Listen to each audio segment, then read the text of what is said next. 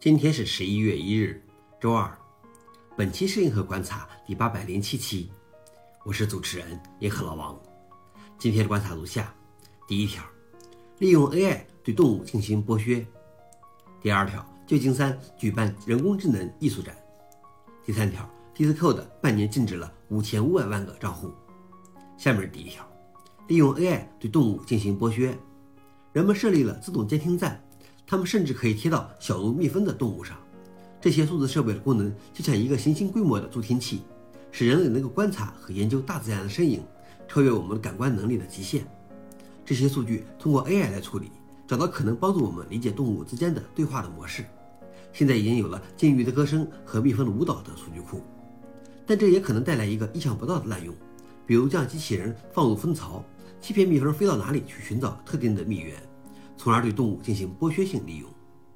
消息来源：Box。老王点评：AI 确实能做很多好事，但是如果被滥用也很可怕。你能想象蜜蜂被不断驱使着去采蜜直到累死吗？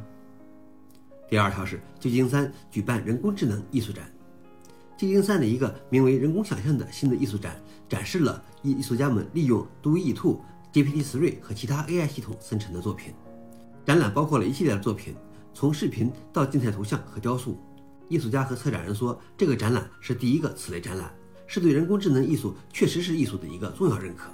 一些参加展览的艺术家将当前的时刻比作伴随着照相机到来类似的手忙脚乱。消息来源：Access。老王点评：确实，就像相机的出现，不但没有消灭传统艺术，反而成了一种新的艺术门类。最后一条是，Discord 半年禁止了五千五百万个账户。Discord 最近公布了其季度安全报告，其中指出，在2022年1月至6月期间，约有5500万个账户和6万8千个服务器被禁用，其中绝大多数是由于垃圾信息或与之有关的行为而被关闭的，只有百分之一到百分之二的上诉成功得到了解封。